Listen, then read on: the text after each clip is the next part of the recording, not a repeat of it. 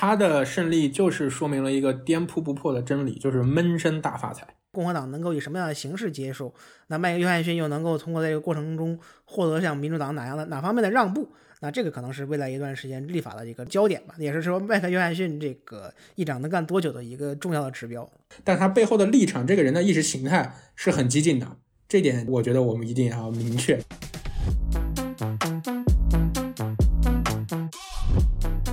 大家好，欢迎收听美轮美奂 The American Roulette，一档深入探讨当今美国政治的中文播客。我是 Talish，大家好，我是王浩然，我是季余生。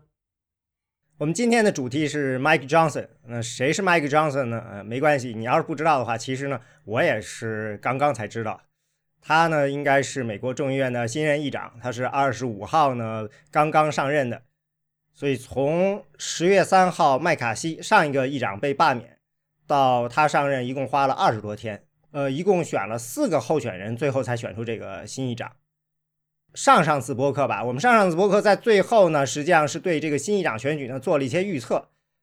当时做预测的时候呢，我们应该就是想着说是呃准备被打脸的，所以今天一上来咱们就嗯来检查一下是不是被打脸了，做一个批评与自我批评，来回顾一下这个选议长的过程。其实我又回去稍微看了一下，我觉得我们对一开始这个选议长这过程呢的预测呢还是相当的准确的。我记得最开始大家都很清楚，就是斯卡利斯和乔丹对决。然后呢，季余生说，如果是这两个人的话，应该斯卡利斯会更胜一筹，因为毕竟是内部选举嘛。那斯卡利斯也的确是成为了第一个候选人。但是呢，季余生你好像也说，如果保守派人死命扛着有那么几个人呢，斯卡利斯也没有没戏的。然后斯卡利斯是不是连票都没投就退了呀？对，一天之后就跑路了。然后就换成了乔丹。当时王浩然你也说这个，但是乔丹也有一样的情况。如果这个温和派的人要是不不买账的话，扛着乔丹也上不去。对，就大部分人其实就认为，就是不管是当时是就两个主要候选人嘛，多数党领袖斯卡利斯和司法委员会主席乔丹两个人谁都面临的这个短票的问题。这个斯卡利斯主要是呃乔丹这一派的人对他反对。然后呢，乔丹在呃第一天坑了斯卡利斯之后呢，他这个斯卡利斯很多这些盟友，包括之前很多对乔丹本身就有很多顾虑的共和党人呢，他也是投票反对他。当然，这个乔丹比斯卡利斯多挣扎了那么一周多时间，甚至还这个主动到了全众议院去进行表决，然后三次每一次票都比比之前要少嘛，最终也是退选。在以往的这个党内政治斗争过程当中，其实大部分情况下都是强硬派要比这个温和派呃要厉害一些，因为就是温和派大部分时间不会反对强硬派，而强硬派绝大部分时间都在这个调戏和反对温和派。但这个共和党的温和派这回是难得这个雄起了一次啊，这可能是大家都没有想到的一个事情，把这个乔丹挡在了议长宝座之外。所以说，乔丹最后他还是去投票了，只不过他在投票的时候失败了。你是认为就是他当时？真的是觉得自己还是很有可能当上议长的，是吧？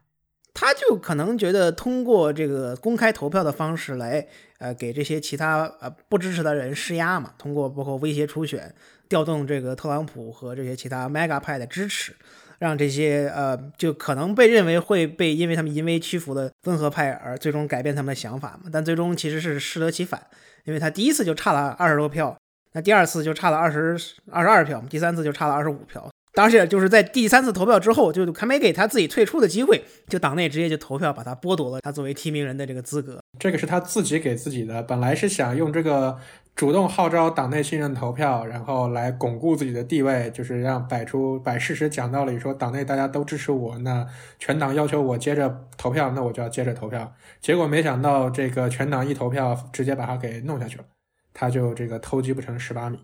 党内没有规定，就说几轮投票之后他就必须要内部再信任投票，是他主动面临一个僵局，就是很多人预测说他接下来会越投票越少，然后他就说那我们就干脆来比一比看，我还有没有多数的民意。我的感觉是他会想到他自己肯定不会赢得很漂亮，但是他没有想到他会直接就是完完完全全以比较大的这个比例输掉党内的投票。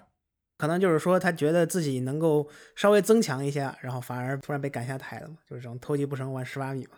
所以又摆回到了一个温和派，Tom Emmer 是吧？对，共和党又进入了一份这个大大筛选，然后这回有九个人参选，最终呢是当中最为这个有希望的，就是众议院现在第三号人物，呃，明尼苏达州的的 Tom Emmer，原来 Tom Emmer 主要是因为他本人，呃，在党内的这个威信还不错，同时他担任了过去两届这共和党竞选委员会的这个主席，所以说。对于这个塑造共和党这个多数党地位有着一定的贡献，也有很多不少的人员。但是他的问题就是，他来自于明尼苏达州这么一个比较蓝的州，他的立场呢，相对来说不像这个其他的这个议员那么坚定啊，坚坚定保守。所以说，党内的这些保守派一上来就是表示坚决反对呀，尤其是特朗普本人坚决反对啊，这也是一个起到了很关键的作用。所以他跟斯卡利斯一样，一天之后就被迫退选。他没有一天，Tom Emmer 几个小时内就宣布退选了，反正就是一上午，对，很快。澄清一下，就是 Jordan 他每一次投票其实都是隔了一天，应该有一次都是隔了两天的。我具体现在记不太清楚，我们之后可以对一下记录。呃，乔丹本人的策略作为强硬派的一直策略，就是他想通过公开投票呢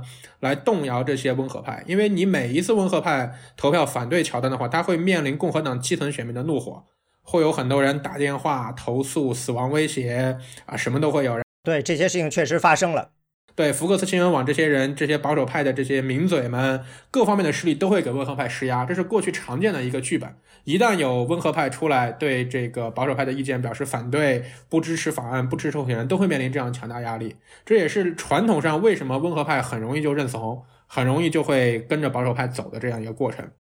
所以，乔丹本来的如意算盘就是说，第一次投我没过没关系。呃，首先呢，他的估计是前面一两次会有人发泄怒火。比如说，之前他背地里使小动作把斯卡利斯搞下来啊。比如说，那些支持麦卡锡的人还想前几轮投票支持麦卡锡来表个态。他的想法可能是前一两轮大家都会发泄怒火，是发泄轮。发泄轮之后呢，大家就会整军回来，回到他这边，只要他的基本盘不动摇。所以他每一次投票之前，他不是马上投票，因为你如果这一轮投完票，两个小时后再投票，其实不可能是改变任何人的想法的。他是想马上投票，但是他经过全面评估之后，发现他可能没有办法马上赢得更多的支持，他就决定啊推迟一天或者推迟两天。其实乔丹三轮投票的结果并不是特别差，我印象中就是大概到第一轮还是第二轮之后，有很多自由连线的人都估计乔丹会跑掉三四十票，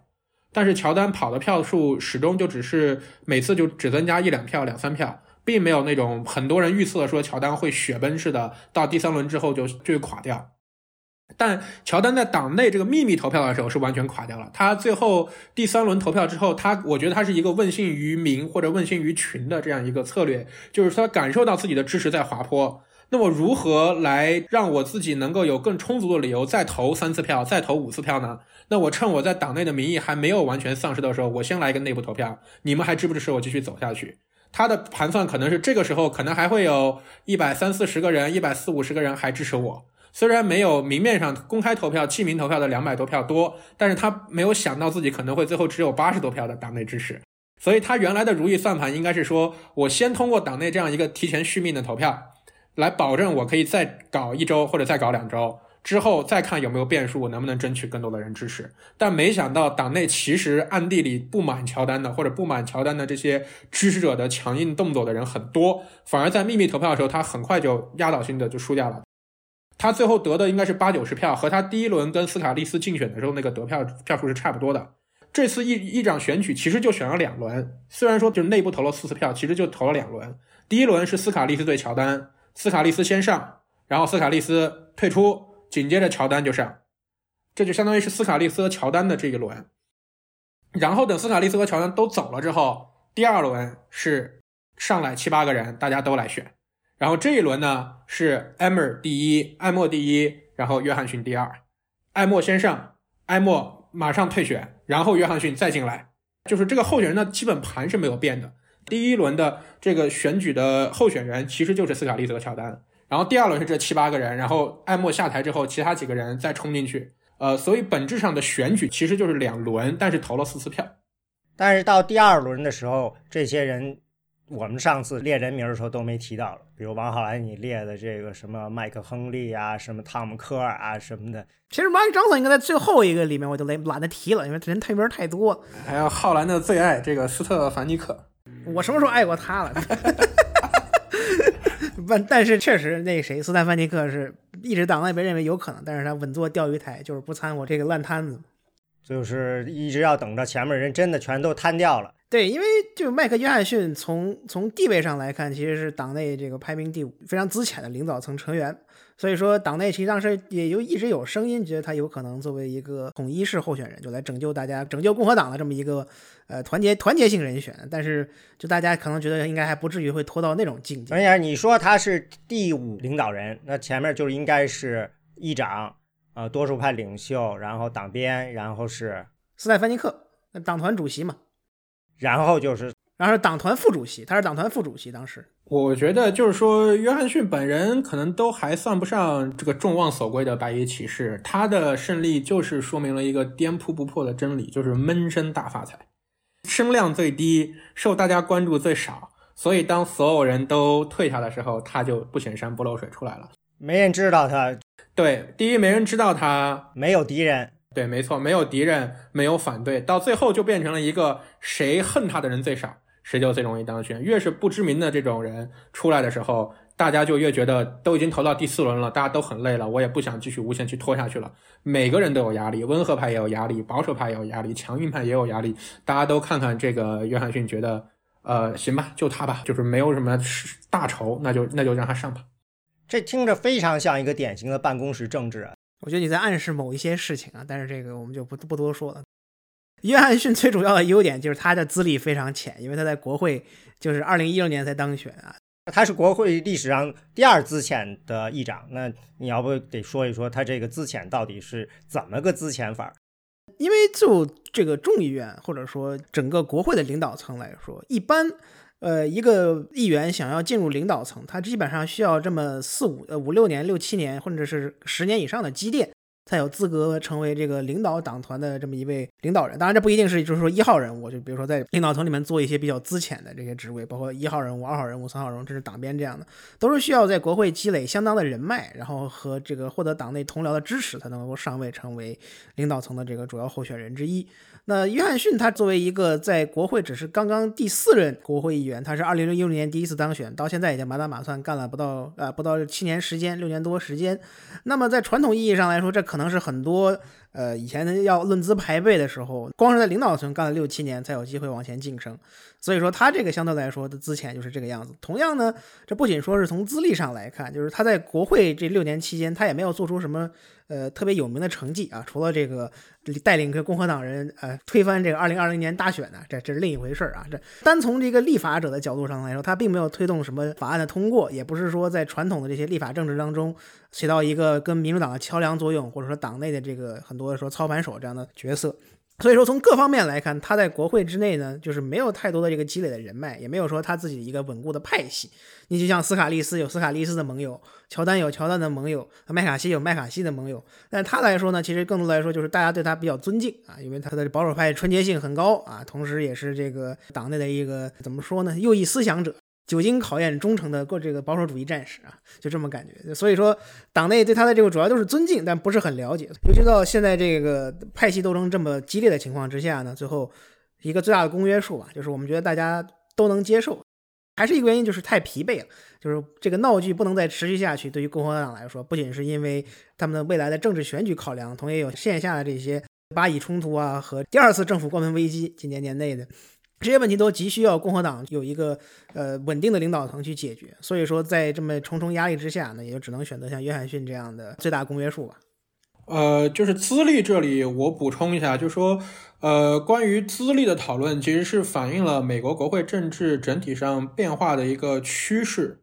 就说过去的美国国会都是以这个资深制为基础的，就是英文我们叫 seniority。你在国会待的时间越长，你积累的权利就越多。呃，你慢慢呃这个论资排辈往这个领导层上爬的速度就是一步一步来的。但实际上呢，这些年或者说放更长点，二三十年来间，美国国会还是有变化的。过去，比如说一个议员他干很久，三四十年，他就干议长也可以干很久，干委员会主席也干很久。参议院呢，某种程度上还是这样，但是众议院呢，更多程度上已经朝向更现代化，或者像欧洲一些议会制国家的，就是众议院本身其实一个很像议会制运作的一个机关，呃，向这个方向来变化，就说不再完全看论资排辈。委员会的层面，你可能还有一些是按论资排辈，谁待的时间更久，谁更有可能当主席。但是在领导层方面，都不是特别看重资历了。你比如说众议院的这个 Hakim Jeffries，民主党的这个现现任领袖，他也不是很资深的议员。这个佩洛西他们退了之后，一代领导人退了之后，也是隔代接班，跨了很大。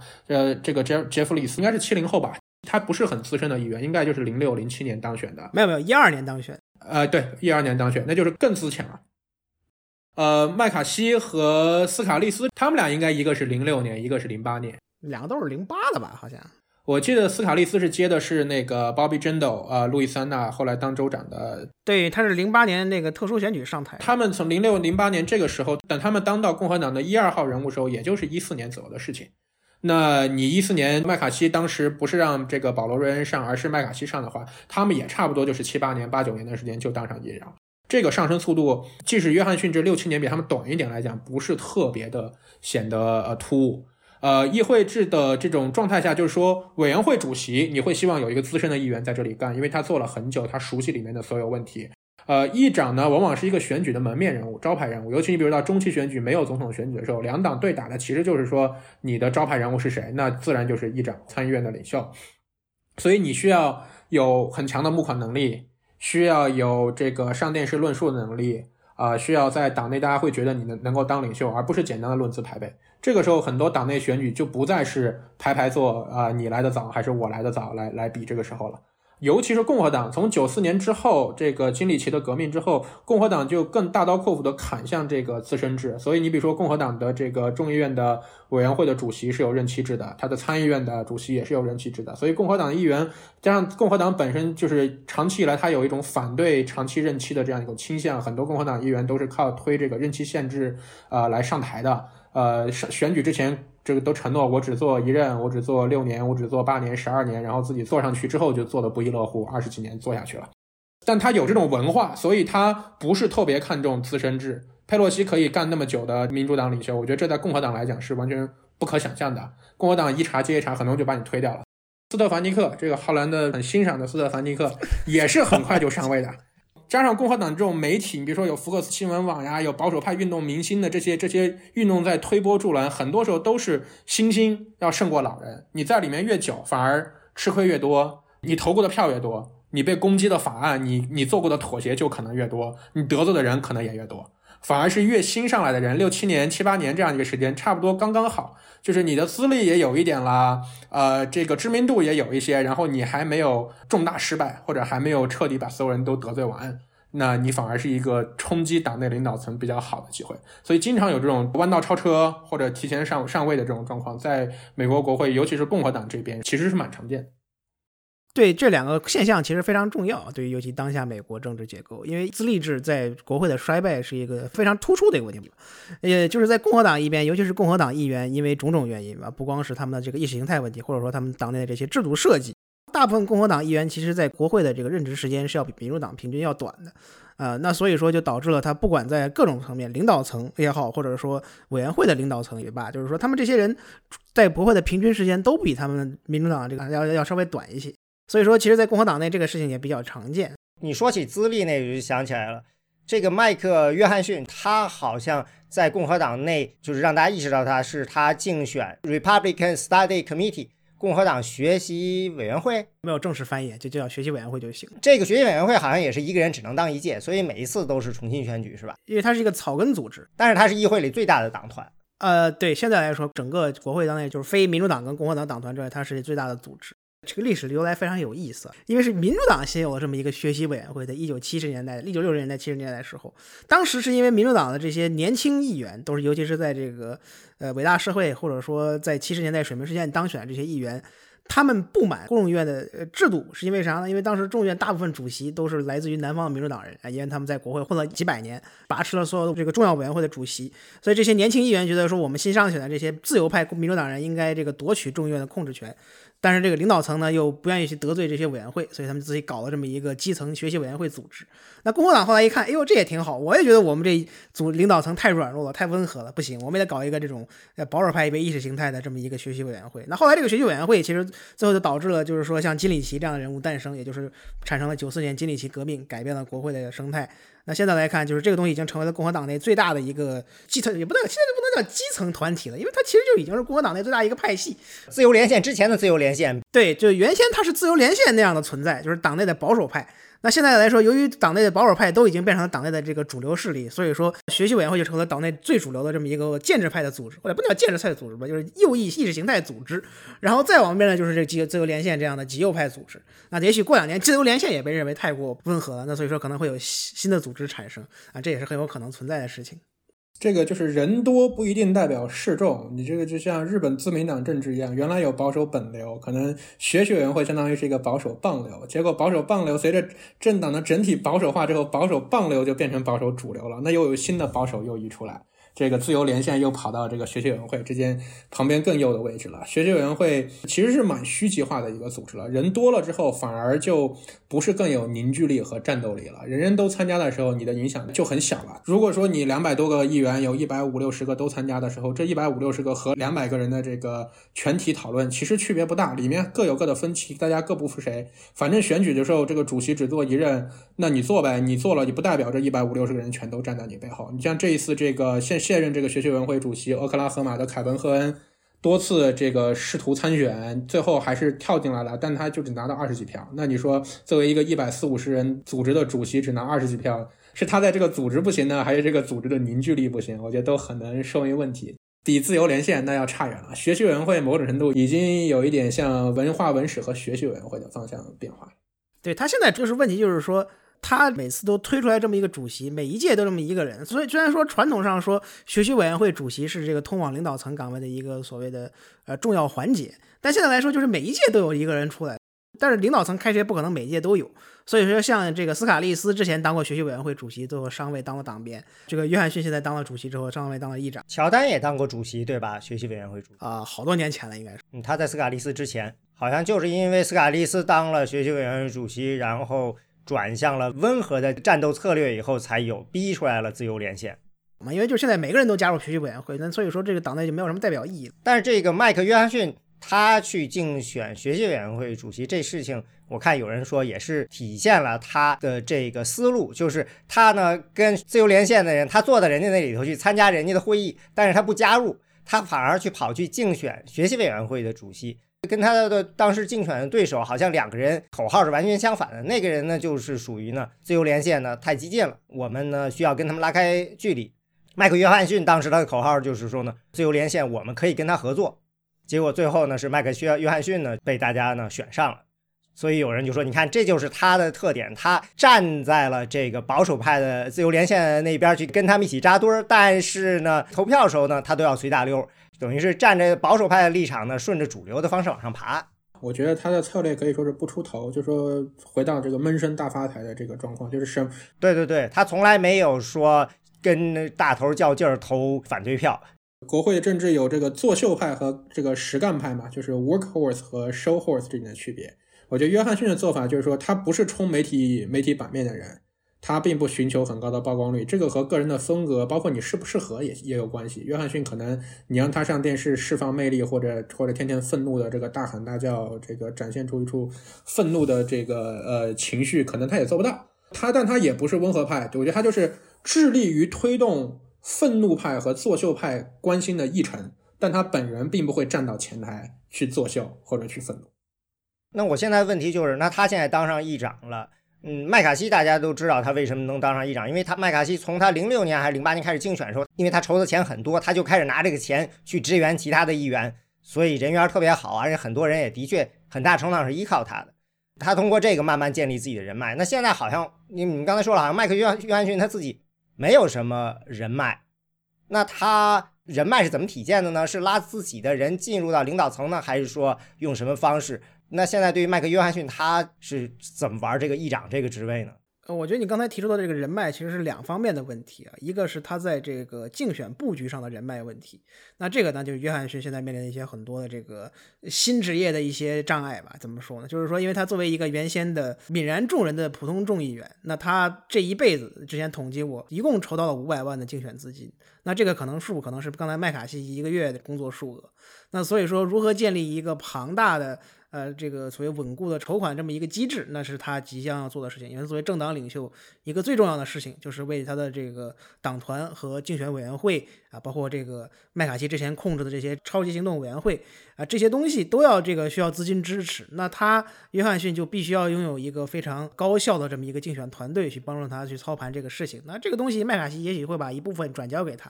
那现在已经发生了一些这样的事情。同样的，就是说对于很多金主阶层来说，他也不是很熟悉，所以他要要。花很多时间去这个建立这些联系。当然了，他作为议长本身这个职位是最重要的，因为他这个人认不认识多少人都愿意见众议院议长嘛。所以这个东西其实倒可能就是时间一个适应的问题。呃，也就是说，并不是说他最大的问题，但这可能是未来一明年选举，就是他这需要去适应的这很多事情。因为他作为议长之后，不可能完全没有曝光度嘛，就是经常要上媒体啊，要这个参与各种各样竞选活动啊，这种种这些事情。另一方面，就是在领导层和处理立法，那这个问题就可能相对来说复杂很多。就是虽然说你是一个没有太多派系这么一些纠葛的这么一位呃折中候选人，那你在处理很多问题的情况下，你跟麦卡锡面临的这个问题是一模一样。那当然，你可能会也许会出现，就是说我们觉得这是推出一个弱主，由于议长没办法控制局面，导致说委员会主席或者其他领导层更加有更多权利。但你同时也有可能会发现，他这个议长能够很快的收拢权力。因为他没有太多的这个派系纠葛，所以能够更好的端一碗水端平共和党党团。当然，这我觉得就共和党党团和本届国会这个席位分布，因为其实共和党在众议院只占据这么比民主党多九席的这么一位微弱优势，那他所能够施展的空间其实是非常有限的。同样，他面临即将处理的问题，像政府拨款，像对这个以色列的军援和对乌克兰的军援这些非常棘手的问题，那他这跟麦卡锡面临的一样的结构性矛盾是一模一样。那能否有好的解这个妥善解决，我觉得。还是有待观察的。钱的部分，钱能解决的问题其实都不是问题，呃，而且钱和权呢，在即使在美国选举中，也往往是相辅相成的。穷在闹市无人问，富在深山有远亲嘛。很多议长的选举的这个钱也不是从天上掉下来的，很多他办筹款晚宴，大家来并不是因为我跟凯文麦卡锡有私交，而是因为我想见议长，我想见共和党领袖。你换一个人来做，大家还是想见议长，想见领袖。我记得应该有新闻报道，就说约翰逊刚当上这个议长，几个小时内什么搜索量就暴增了多少，然后这个募款马上就新增了多少，这个都是相辅相成的。你让他一夕之间达到麦卡锡的这个募款高度，那当然是不可能的。但麦卡锡也不是一天之内就把这他这个筹款网络构建起来的。我觉得在募款上不是特别大的问题，而且还有其他人嘛，比如说斯卡利斯呀，这些人也都是常年擅长于募款，也有募款网络的。大家最后到选举的时候，都是为了要使自己的党能够成为多数党。如果你没选上，谁都那个没什么好果子吃。你斯卡利斯如果不好好募款的话，下一次你连领袖可能都没得做了，那个你可能还要后退一步。当当然，到时候他和约翰，如果万一共和党败选，他和约翰逊谁当老大谁当老二，在党内秘密投票，可能还还不好说。但是约翰逊当上议长并不是靠钱。你说如果党内秘密投票，大家可以说艾默和这个斯卡利斯当选，多多少少是靠他们的募款能力和在党内积累的这些人脉和人情关系。但你很明显，你凭这个是不可能当上议长的。总有那么几个人不在乎你的捐款，他就是要投你的反对票。那既然如此，你就不要在这里比谁能募款了。你募款再多又怎么样？你就是当不上议长。那你只能服气，人家约翰逊就不是靠募款能力当上议长的，所以你也不用指望去拿他的募款能力来攻击约翰逊到底行不行。到最后选举的时候，当然你有外面的这个超级政治行动委员会啊，有其他的这个募款网络，总是对于共和党会有一定的弥补作用。我不觉得到明年选举的时候，共和党最后输掉选举，第一不会完全是因为募款资金不够，第二即使募款资金完全不够，也不会是因为是约翰逊募款能力不够，那应该是大家整体都不行。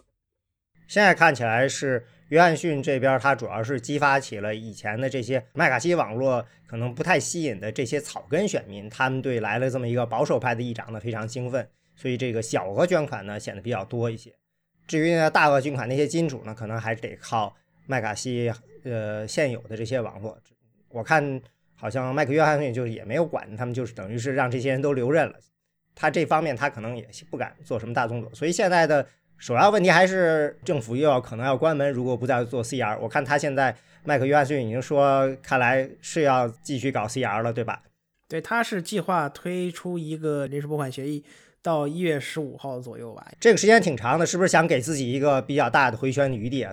多重考量吧，一个是时时费时间充分是肯定是这个，但是他这个时间充分，他不仅是为了谈判，同样也是为了他完成就是众议院十二个单项拨款法案的这个立法过程。那这个就是他对这个保守派和其他这个极端保守派的这么一个承诺吧。那这个东西呢，其实就更多来说是一个政治姿态和表态，因为一是他们自己党内还很多问题上没有办法统一意见。那今天本来应该就城乡铸建相关这个拨款法案进行投票啊，最终不给被给取消了，因为党内也没法统一意见。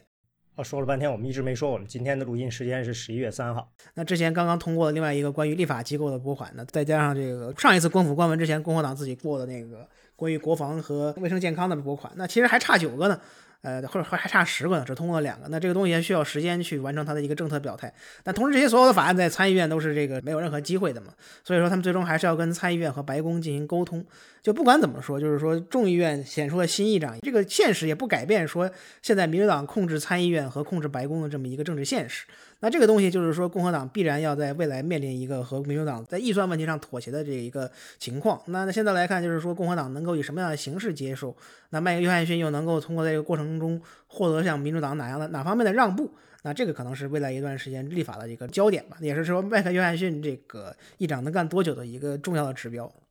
所以他一个大保守派，他不能够马上就开始转温和，开始就妥协，所以他一定要稳住这个保守派对他的支持。对这种表态性的议案会非常之多嘛，在接下来两个月时间之内，就是表明他自己的这个保守派的纯洁性和他这个没有背弃基层共和党议员对他的支持。这里头核心的一个问题，我看有人说就是主要还是堕胎，因为保守派议员似乎想在所有的拨款案里头都加入相关的规定，或者说都在上面要争夺一下，就像。最近的这个农业的法案里头就有这种可以不可以邮寄避孕药这件事情，他们试图把这个事情在所有的法案中审议一遍。那堕胎好像似乎落到了一个民主党很高兴的话题上。对，自从去年选举之后，民主党就乐意谈堕胎，你爱谈多少谈多少。我们刚好这个展示一下共和党在堕胎问题上的极端立场。这对于很多民主党人来说，这是一个能够帮助他们明年选情的一个重要这个武器和议题吧。虽然民主党很喜欢在堕胎议题上这个跟共和党掰手腕，共和党的保守派也很喜欢在堕胎问题上和民主党掰手腕，所以这一方面是两边是一拍即合。共和党之所以这个会有很多议员高喊要要这个控制堕胎权、限制堕胎权的这些问题，是因为他们来自的选区都是极端保守的，所以包括约翰逊本人，他也是这个非常反对堕胎权的。所以在这一方面讲，我觉得约翰逊不是特别在乎。他不在乎立法是不是一定要通过，或者政府是不是一定要关门。我觉得他不像麦卡锡，可能还会有多多少少有点使命感，说政府不能关门，或者政府关门了会影响我的选情怎么样。极端保守派对约翰逊有天然一种的亲切感，就是因为约翰逊和他们一样，其实并不真正在乎政府到底要关门多久，法案到底能不能过。我这一会期或者下一个会期有没有通过能够名垂青史或者重大的什么改变的法案？愤怒派就是我们就是希望把这里搅局、搞乱、搞翻，达到我的纯粹的目的才罢休的这样一个态度。所以约翰逊这种政治出身的立场，我觉得他早期来讲我没有看到他愿意妥协，或者就像浩然刚才讲的，很多时候就是先投票，先做呃这个意向性的表决，先做政治秀。那一个是堕胎法案，比如说农业法案，现在就是一个很大问题。农业法案，我觉得它的策略可能就是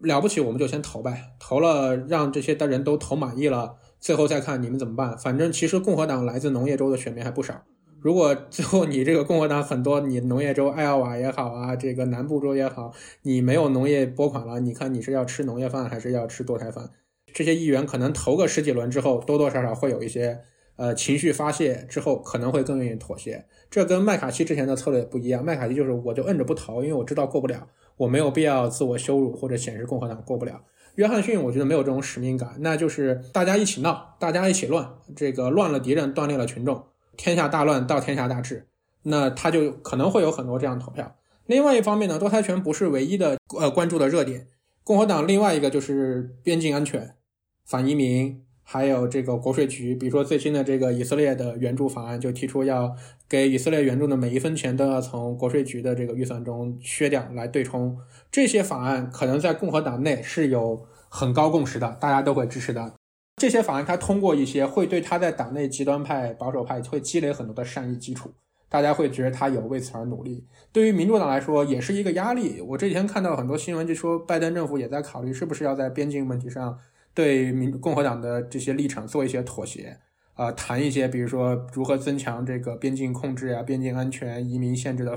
这个法案，做一些让步，来换取更多的对呃乌克兰的军援啊，或者这些。如果朝这个方向走的话，约翰逊的策略某种程度上是奏效的。如果你在一个重大问题上取得了成效，那你再回过头来处理堕胎问题，你可能就有更多的政治资本可以去利用，你就可以强渡关山去说，你们已经投了二十几次了，堕胎反正就过不了，我们已经赢得了一个重大胜利，那这个我们就搁着，再走下一个，这可能会是一种未来演进的路线。我觉得，当你没有一定要通过什么的负担之后，呃，约翰逊的这种立法之路可能反而会更顺遂，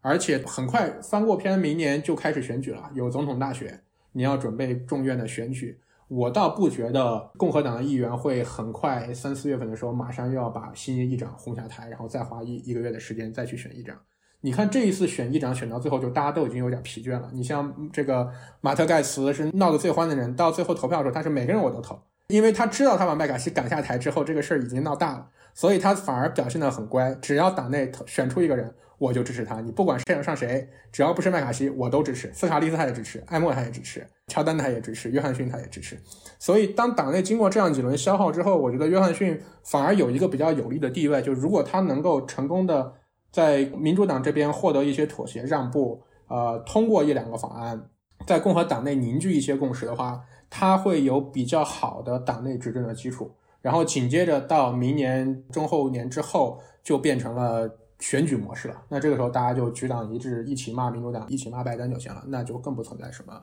你要不要通过法案，要不要立法的问题。我看到还有一个说法是，可能呢，约翰逊还是要等着下周的这个小中期选举，因为那个时候呢，俄亥俄有一个关于堕胎的修宪的一个全民公决啊，还有呢，就是弗吉尼亚的选举，他们可能要看看这个结果出来呢，可以根据这个结果呢，决定呢，嗯，在这件事情上到底推进的有。多狠！如果说呃，俄亥俄那儿那个，这不是反堕胎，应该是支持堕胎的，就让堕胎入宪法。入宪法的话，那他会有更大的资本，让共和党这边人可以在这件事情上再妥协一些。堕胎这个问题，它不是妥不妥协的，就是共和党也知道，他那些关于堕胎的表决都是这个所谓的政治性表态嘛。因为每次在拨款当中，其实每年都有很多这种类似的这个常识，但是就是说最后大家都知道，这东西在最后的拨款法案中是不可能有的。最终其实还是党内对于很多预算的这个事项，或者说具体的这些政策和这个什么具体的款项数额这个问题才是最大的问题。这种所谓的社会性议题肯定就是一直都存在的，但它不是说最核心的争端，主要就是都喜欢在上面这个互相博弈一番嘛。就共和党有好处可拿，就是说大部分是共和党人，因为他们的主要关心就是初选嘛，所以说这个他们就就有好处可说。那民主党也说觉得这玩意儿是对我们自己整个选举有意义的，所以他们愿意去谈这个事情。但最终就你肯定还是要就是说认清现实，就是政府需要这个开支，那所。所以你说你怎么怎么样达到这个阶段，对于现在来说就是一个国会最大的问题。当然，对约翰逊来说，不仅是他党内的控制，因为他本身自己的这么一个所谓的知名度太低，他跟参议院的。不仅是民主党的领导人，跟共和党领导人也没有任何的关系。所以说，在就是这两天，就是刚刚跟麦康奈尔这个促膝长谈四十五分钟，然后又去跟这个参议院共和党人进行搞见面，然后又跟舒默搞对谈啊，因为就明年马上要处理这个对于以色列军援的问题了嘛。所以这一系列东西，可能就是说未来一段时间国会最重要的一些动态，就是麦约翰逊如何和这些原来的国会领导人，尤其是拜登进行谈判。浩然说的这个想法，其实就是共和党的建制派、主流派麦卡锡派的想法。这也就是麦卡锡为什么下台的原因。就是共和党内的反堕胎有两种人，一种是装睡派，一种是真睡派。装睡派是更多的，就是像浩然说的，我知道过不了，但为了表态，我为了吸引选民，所以我要做这个秀。那最后一刻我可能会妥协，那我们就叮铃咣啷过一个这个续命法案，明年呢就这么过去了。我也可以说我奋斗过了，我投票了十几次。但是还是有一小撮是真税派，就是他们真的觉得堕胎权是非常重要，是顶天的问题。而这个问题，哪怕就比如说像阿拉巴马州的这个参议员，为了堕胎权，他不惜阻挡这个几百个高级军官的任命，他会一直坚持下去的，因为他真信这个。那共和党众议院这边也有一些议员，包括比如说麦卡锡他们，麦卡锡之前就很愤怒，说这些人只有反对，他没有想法，不知道下面要做什么。问题在于这些人就是只反对，我就只要是没有堕胎权，我就反对。至于后面怎么办，我压根儿不管，我只关心第一点，就是这个东西不能过。之前这些人没有问题，因为是共和党多数足够多，所以我这些人继续投反对没问题。但现在共和党多数很小，你只需要十个人是这种真税派，你就永远过不了这个法案。所以这是这些真税派为什么反感之前麦卡锡的做法，就是你走到最后一刻把我们背叛了。一开始你都跟我们站一起，但你其实知道跟你压心里压根就没打算过。所以那我们支持你干什么呢？我们就很反对这一派，这是共和党现在核心的问题。就像这两天看那个罗姆尼的回忆录，他就讲说他在参议员有两种参议员，他最痛恨的是像密苏里的这个赫利，像德州的克鲁斯这几个议员，就是他觉得他们是很聪明的，他们绝对知道川普没有赢得总统选举。但他们为了自己政治利益，要表演出他们觉得川普赢了选举，选举是被篡改的，有是有舞弊行为的。他非常痛恨这样的人，他不想和这样的人合作。但反过来，他愿意和威斯康星的罗恩·约翰逊合作，因为罗约翰逊这哥们儿是真信。罗姆尼就说，他每次跟约翰逊见面，约翰逊都会给他讲一个新的阴谋论故事，然后他对此深信不疑。讲到最后，有一天，罗姆尼实在忍不住问约翰逊说：“哥们儿，你有哪个阴谋论是你不信的吗？”但是这样，罗姆尼反而更尊敬约翰逊，因为觉得他是真傻或者真信，真睡着了，所以他觉得和这种人，我在其他议题上可能还可以合作，因为我们一旦有一个问题达成共识的话，他是真正在这个问题上是靠谱的。那共和党众议院也是一样的，你总有那么十几个、二十个人，我就是指这个问题，我压倒一切，其他天塌下来我都不管，我无所谓。那你现在问题是你不能得罪任何五六个人，只要得罪五六个人，你可能整个法案就过不了。反正这都是核心问题，就是我刚才讲的共和党国会主流这么看法，但是呢，能不能实现，怎么样跨过这个鸿沟？你这个桥还是要跨过去的嘛，对吧？那哪不能说总是说你我死之后你怎么办呢？只有天知道嘛，还大家还是得知道一下的。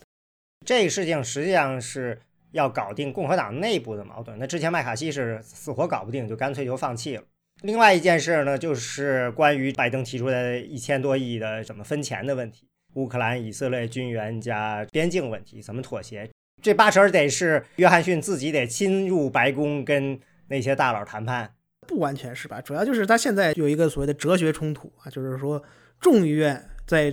约翰逊的共和党领导之下，他的本质是坚决反对把乌克兰、以色列以及给啊某些地区和这些其他这些地方的军援捆绑到一起，还有这个边境的钱，就是说这个东西乌克兰的问题日后再跟边境再谈。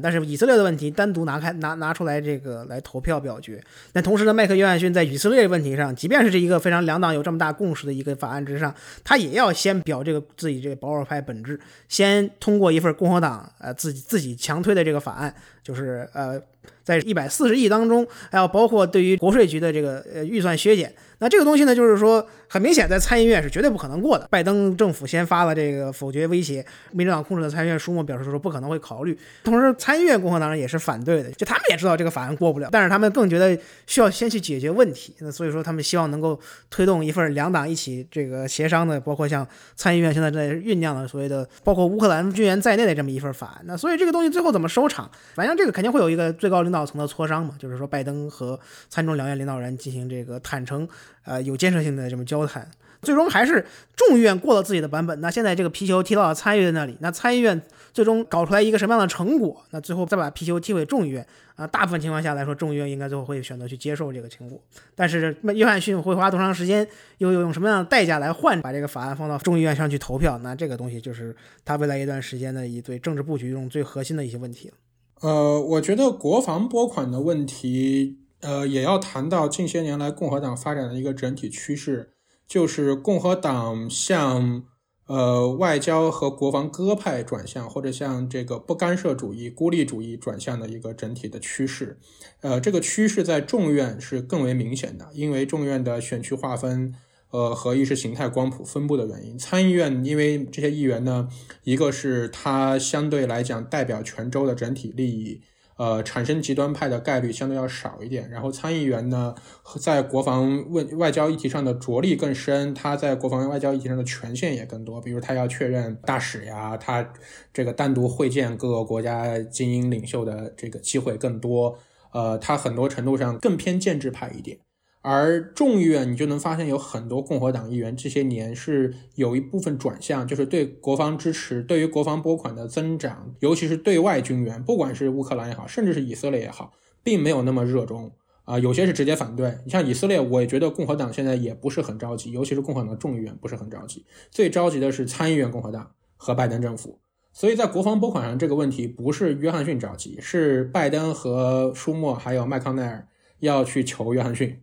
而且约翰逊很聪明，就是他先过了一个法案。这回到我们上次讨论那个问题，就是说是麦卡锡先提交一个政府预算案，还是参议院先通过一个政府预算案的问题。现在约翰逊已经把预算案通过了，那球就踢到参议院和民主党这边了。反正我把以色列的军援通过了，那是你不接受皮球到你这儿，你再来一个，那就变成你要去求约翰逊了。而且总统是负责国防外交的最根本的领袖，呃，以色列总理也不会直接打电话给议长或者某个众议员说求求你们不要砍国税局的法案，他不管这么细的问题。那最后他只会去问拜登啥时候给我钱呀？怎么你你要援助多少？泽连斯基也肯定是首先去找总统，然后才会去跟国会领袖谈。所以倒逼的回来就是，你越想通过这样一个军援，你就越要去向共和党做某种妥协。这也是这两天会放出风声说，拜登政府可能会在国土安全、移民控制上会做出一些让步。回到共和党党内的这个竞争，就是参议院明显更鹰派一点，尤其是麦康奈尔。这几天你能看到很多的新闻报道，就说麦康奈尔已多多少少有一点在给自己寻求政治遗产和政治地位的这种感觉，因为他，呃，下一任还会不会再选参议员已经很不可能了。然后呢，他最近出了几次身体的这个晃神啊，或者不说话的这个状况，也让很多人担心他接下来这个二四年之后剩下最后两年参议院任期还会不会做参议院多数党领袖，也是一个问题。所以他多多少少有一点跛脚鸭的感觉。这个时候，他更要追求他自己的历史定位。所以，麦康奈尔很注重要给乌克兰足够的军援。那你越是想给乌克兰军援，你在约翰逊这边的把柄就越大，因为约翰逊并不在乎这个事情，给不给乌克兰钱，他不想给乌克兰钱。但你说真的天塌下来他都不给吗？也不是。你要是给他足够的让步或者足够的什么筹码，他也可能会支持乌克兰。但麦康奈尔是非常想给乌克兰这笔钱。啊，想给很多，想一次锁定很多年，想确保他下台之后乌克兰还能获得稳定的军援。那这个时候变成麦康奈尔有求于共和党众议员了，所以这在谈判中可能会置参议院的共和党领袖和拜登把他们放在一个相对不利的谈判的境地。如果你要获得众院的配合，你可能不得不做出一些让步。如果是你要把以色列和乌克兰军援放在一起的话，但如果你把以色列和乌克兰军援分开，那乌克兰军援通过的可能性就更低了。特别是在参议院，现在因为麦康奈尔多多少少有点跛脚，你能够感觉到麦康奈尔的几个主要的接班人都已经可以在他这个问题上和他划清界限了，都已经保持一定距离了，不再是以前麦康奈尔说什么全党至少领导层，因为大家都指望将来麦康奈尔能支持他或者至少不反对他。现在这些人，他要想到他一年后、一两年后他要取得那些保守参议员的支持。我如何能够在三个人、四个人的选举中拿下参议院共和党领袖？那我不会得罪这些保守派，所以他们多多少少都和麦康奈尔在这些鹰派立场上划开了一点的距离，这对麦康奈尔去和众议院谈判更不利，甚至包括他在参议院能不能一揽子通过一个压倒性多数支持乌克兰的决议，都可能会有疑问。对，六十票能够凑得起，能不能达到这么七八十票的压倒性，又是有很大的疑问。就是因为麦康奈尔在乌克兰问题上的立场，其实跟他的参议院党团都有很大的差别，就不过说这个众议院党团了。那参议院党团可能现在共和党四十九个议员当中，可能对乌克兰这种坚定支持的态度是五十比五十这样五五开的状态。那你这个问题肯定在众议院就严重很多嘛。就刚才季老师说到一个非常重要的一个变化，就是这几年在共和党内，其实就是共和党的这个外交政策开始这个返本归元嘛，就回归他们这个所谓的孤立主义本质。那这个东西其实到现在来，因为参议院，因为它相对来说跟这个普通民众有一定隔离性，所以它的这个整体的外交认知是有一定的滞后性的。但是在更加跟选民有直接联系的众议院，这个其实态度的变化是非常明显的。那这个当然就不仅是共和党在这个外交问题上有变化，民主党就是年轻一代对于巴以问题的这个态度，其实也发生了很大的变化。民主党本身在以色列政策上的这个立场没有发生太大改变的，主要还是因为精英层在这方面的认知是比较普遍啊，坚定的跟以色列站在一起。但这个肯定由于这个时间的推进也会发生变化，所以说麦康奈尔和拜登政府想推的这么一个给乌克兰一口气给一年到两年的这么一个钱，而不再是两个月、三个月过来一次，这个挤牙膏一样向众议院去乞讨。那所以这也是就考虑到了现在政治现实嘛。但是就是即便是就是说他们给了就是所谓的他们看来能够让这个很多共和党人买账的这些。啊，边境啊，或者说包括移民政策的改变，那未必也能保证约翰逊把这个法案放到众议院去投票。支持乌克兰军援和以色列军援的这个投票，其实，在众院肯定是超过多数的，甚至可能是一个有将近三百票。但是如果说众议长不把这个放到议程之上去投票的话，那他们只能走另外那种所谓的放行动议。那问题是那东西需要两个月时间，所以这个肯定就是说，在这方面，约翰逊还是握有很大的一个这个谈判筹码。这里有一些技术问题，就是说，你说议长他的最大权利就是能不能决定他把一个议案放出来让大家投票？对，这是议长最大的这个所谓的结构性权利嘛，就是他拥有能议程设置的权利。对，议程设置的权利。这是由他自己决定。因为他代表的是这个多数党的意志嘛，名义上来说就是说，其实说如果多数党都支持投票的话，那就议长一个人反对那也是不行的。但是就是说，在长短期的操作当中，因为议长作为一个多数党意志的代表和全院的这个最高的立法负责人，他是有决定就是众议院马上要对什么法案进行投票的这么一个直接权利。那如果说一个法案这不经过他之手，也就放不到这个众议院去投票。当然，他不是说完全就不可能啊。就刚才讲到一些技术性问题，就比如说有这个放行动议，那放行动议是可以就是说强强迫法案投票。那这个东西它需要时间，就不像比如说呃众议长说我明天投票，明天就能过。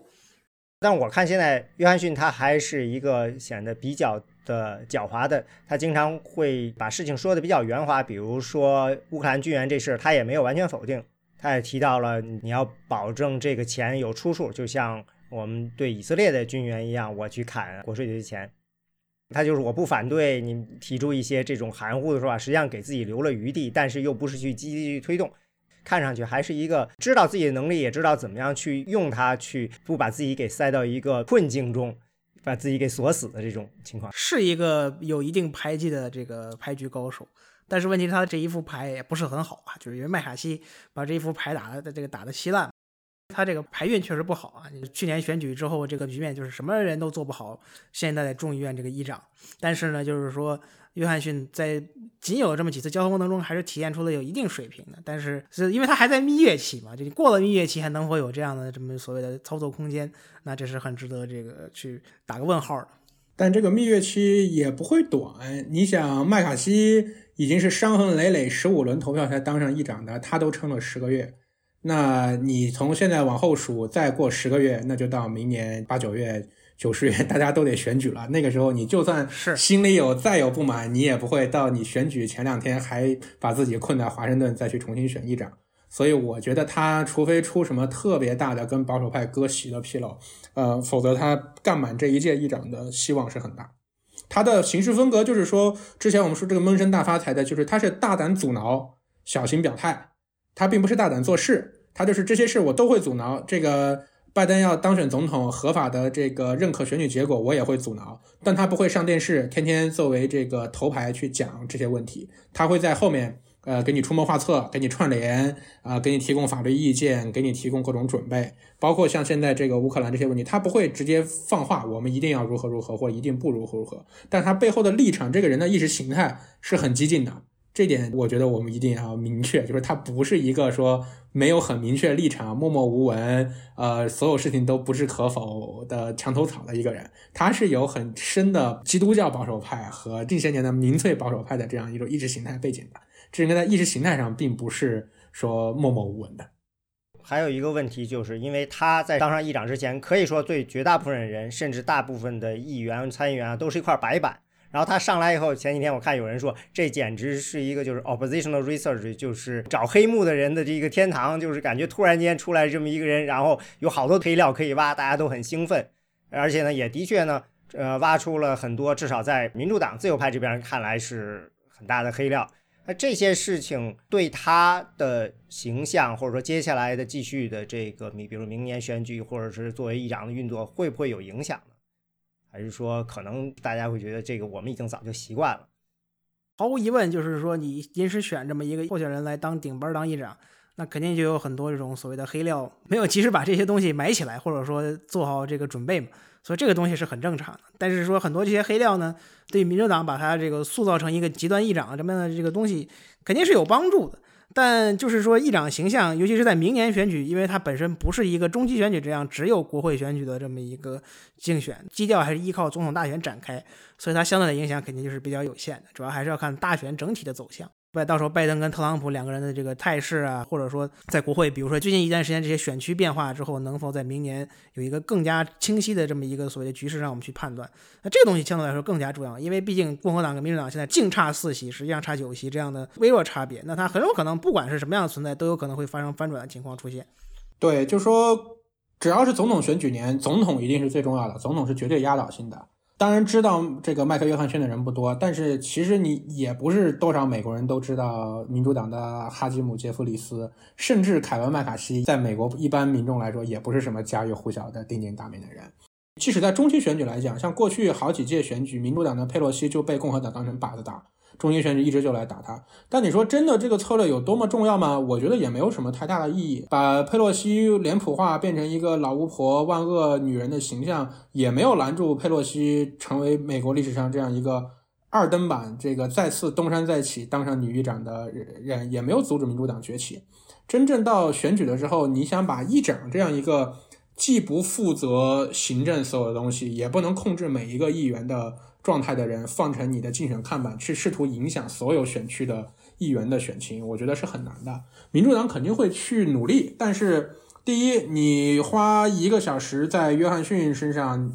能激发民主党选民的热情，你不如在川普身上花一分钟能激发民主党选民的热情多。呃，约翰逊把天捅个大窟窿，个川普能把他撕个更大的窟窿出来，所以你在约翰逊身上花精力并不是很划算。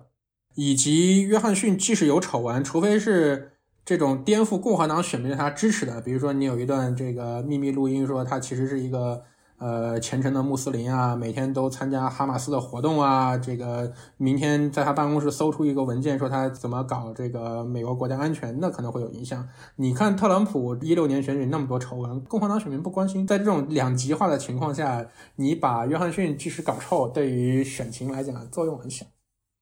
对，可能对他本人的影响比较大，因为他毕竟不是特朗普啊，没有这么多免死金牌。但对共和党整体的选情来说，他的影响可能还不如任何一个每一个州现在搞的这一些什么小的选区重划动作影响来的更大一些。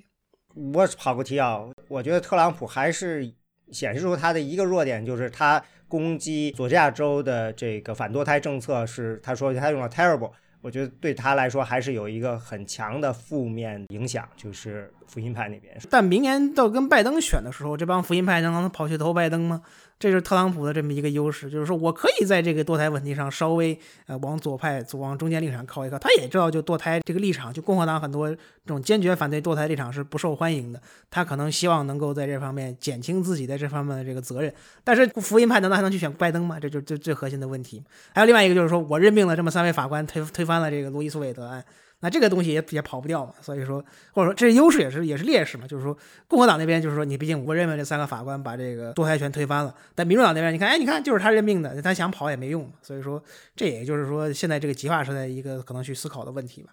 我觉得是很大的优势，我看不到有任何劣势。我觉得这是特朗普的就是民粹主义领导人的一个优点，就是他可以在意识形态历史上随时做一些调整和翻转。这也涉及到福音派选民在美国政治中的一个流变，就是福音派选民到底代表了什么？他们是代表着社会保守价值观，还是代表着一种种族主义情绪、白人受苦受难的这样一个情绪，还是代表他们自己的文化保守和特定的这种地理标志性的南方的，或者说社会阶层的，呃，有受到多元文化、多元种族融合呃态势冲击的这样一种反馈？这个学界和这个政治分析界都有不同的想法。我是觉得福音派选民本质上，尤其是在特朗普当选两年，你很难说福音派选民是价值选民。没有一个真正虔诚的福音派会看到特朗普那么多的道德丑闻和各种违违背基督教基本价值观的情况下，还去支持特朗普的。包括从那些福音派的领袖到福音派的选民，我觉得支持特朗普的原因，不是因为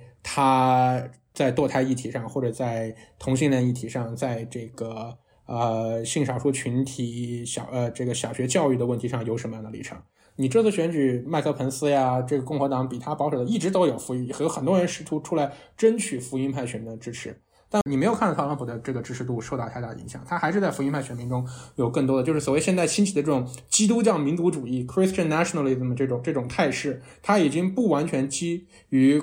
圣经的价值观，或者说堕胎、同性婚姻这种传统神主派的价值观，而是一种更携带了愤怒、仇恨，呃，白人的这种优势或者白人的传统的价值体系、社会地位受到冲击的反应。而这些可能是支持更多福音派选民去支持特朗普的原因。他们不会因为特朗普在某个特定议题上。摇摆或者动摇，就去呃抛弃特朗普，反而特朗普可能会因为他温和化他的社会立场，获得更多中年选民的支持。特朗普其实一直都不是一个社会保守派，一六年他也不是一个社会保守派，他从来没有这个以一个社会保守派的形象出现。他给保守派最大承诺就是我把司法外包给联邦党人协会。然后让他们来做，这个是你们最关心的，我把它外包出去，你们满意就行了。但他本人并不是非常热情十足的说，这是我一生的使命，或者说我一定要用这一点来改变美国。所以他在这些问题上稍微摇摆一下，或者表现一些呃更温和、更理性的立场，其实是符合美国主流民意的。我觉得对于特朗普争支持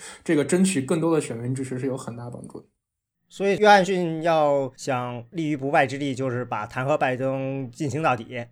现在看来，我倒我我倒还有点疑惑，就是按理说你应该是这样一个思路，但是从现在来看，你有这么多的政府拨款案和预算，还有以色列军援的事情，似乎都排在拜登弹劾事项之前。这个东西到底会排到多优先？我从最近一两周的发展来看，我还我觉得还真不好说，因为它不像麦卡锡，麦卡锡需要去推动拜登弹劾来获取保守派的善意支持。约翰逊在这点上领先于麦卡锡，就是他已经有保守派的很多善意支持在这。这个乔丹呀，这个科莫呀，他们还可以继续跑他们的调查，跑他们的听证会。但我不觉得共和党会天天拍桌子问约翰逊说：“你是明天弹劾还是后天弹劾？”麦卡锡会有这样的问题。对，就关键还是就是他作为一个极右翼保守派的这么一个资质的纯洁性比较够，还能够再消费这么一段时间，还没有被这个领导层腐化，不像麦卡锡已经这个背弃初心了。对，作为保守派，他的蜜月期可能会长一些，而且就是这个大闹二十天之后，这个蜜月期就会被刚才叫季老师说的无限延长，就不可能说共和党觉得我们在短短一年多时间再来一次这么一个大的闹剧嘛？那你觉得接下来有什么特别的看点？不能说远了，我我发现了，咱们的预测只能基于现在接下来一两周的情况，接下来一两周也有很多事情会发生，嗯，有什么特别大的看点，咱们可以就是大家关注一下。我看到的一个趋势是，这两天有这个新闻，就是约翰逊呢有一个策略，就是他可能不会通过一揽子的续命法案，他试图挨个续命，就是说把十二个拨款法案分开过一个是一个，比如说过了一个，我就给其他十一个续上，然后再过一个，再这样续。这一点对于共和党保守派来讲，可能是更能接受的一个结果，就是说先先过哪个，我至少过了一个，我过了两个，再过三个，那我就有一个。呃，发展的趋势是一个比较乐观的。民主党这边当然是就傻了，从来没见过这么玩的。但是这个想法，我觉得并不离经叛道，可能会是未来他去推动民主党做出一些让步的一个砝码。就是哪个哪个地方我们有共识，可能可以先过一部分。呃，这样他既可以承认他有一些立法成就，同时还能让民主党有些让步。再一个就是，如果拜登已经放出信号，有可能在边境问题上、移民问题上做出一些让步的话，这可能是未来。共和党去跟民主党谈的一个重要方向，获得一些让步，也会是共和党的一个重要的立法胜利。对啊，就刚才就是这个季老师讲的，就是一，首先最头疼的问题就是政府关门问题，因为政府关门到现在就满打满算还剩下十四天，共和党在这方面头绪还是不是很多，因为还在忙就是约翰逊这些自己的表态性的呃单向拨款法案。那未来这些续命协议怎么过，怎么样形式去操作？哎，刚才可能讲的就是教授讲，就是单向过的话，比如说先把国防这种续命过了，那这个东西过了之后呢，就可能就极大程度上放大这个政府部分关门的可能性，因为当年这个一八一九年之所以政府关门能关那么久，主要就是因为国防方面的这个拨款法案过了，所以说最后他拖了三十五天。其他这个政府关门，所以说这个东西可能就会导致政府关门的必然会发生，然后会会更加无限期延长呢。这个是看点一，看点二呢，就是更加就是关于巴以和乌克兰的军援嘛。乌克兰可以先回再放一放，但对于很多来说，以色列应该就是下一周国会最主要的这个争争论的焦点，那就要看就是说他们双方怎么交换自己的这个政治立场，以及参议院会采取什么样的行动，那众议院或者又怎么接这个重新参议院踢过来的皮球。刚才那个季老师你说的这个续命法案分成十二个分别的，他是想把这十二个法案的续命的时间弄成不一样的，对，或者说是一个接一个续，有些更重要的，有些不重要的。民主党的反应就是，那就是在你看来，有些部门更重要，有些部门更不重要呗？就是哪些部门可以关三个月，哪些部门一天都不能关？共和党本来就是这个想法，共和党一直都觉得国防部门要比福利部门更重要，所以共和党不愿意让国防部门关一天，愿意让福利部门关四年。然后民主党就认为好啊，你要弄十二个，呃，可能不会十二，弄成好几个单独的小的政府关门。但球就踢回到民主党这边，因为民主党是哪个部门都不愿意关门的。民主党不是说国防就可以关门的，民主党哪个关门他都不想关，所以民主党可能会面临一部分压力，就是你到时候如果他抛出这个球说十二个拨款法案，我们先续两个，其他十个我我我不表决，那你民主党面对这两个法案的时候，你是表决支持还是不支持呢？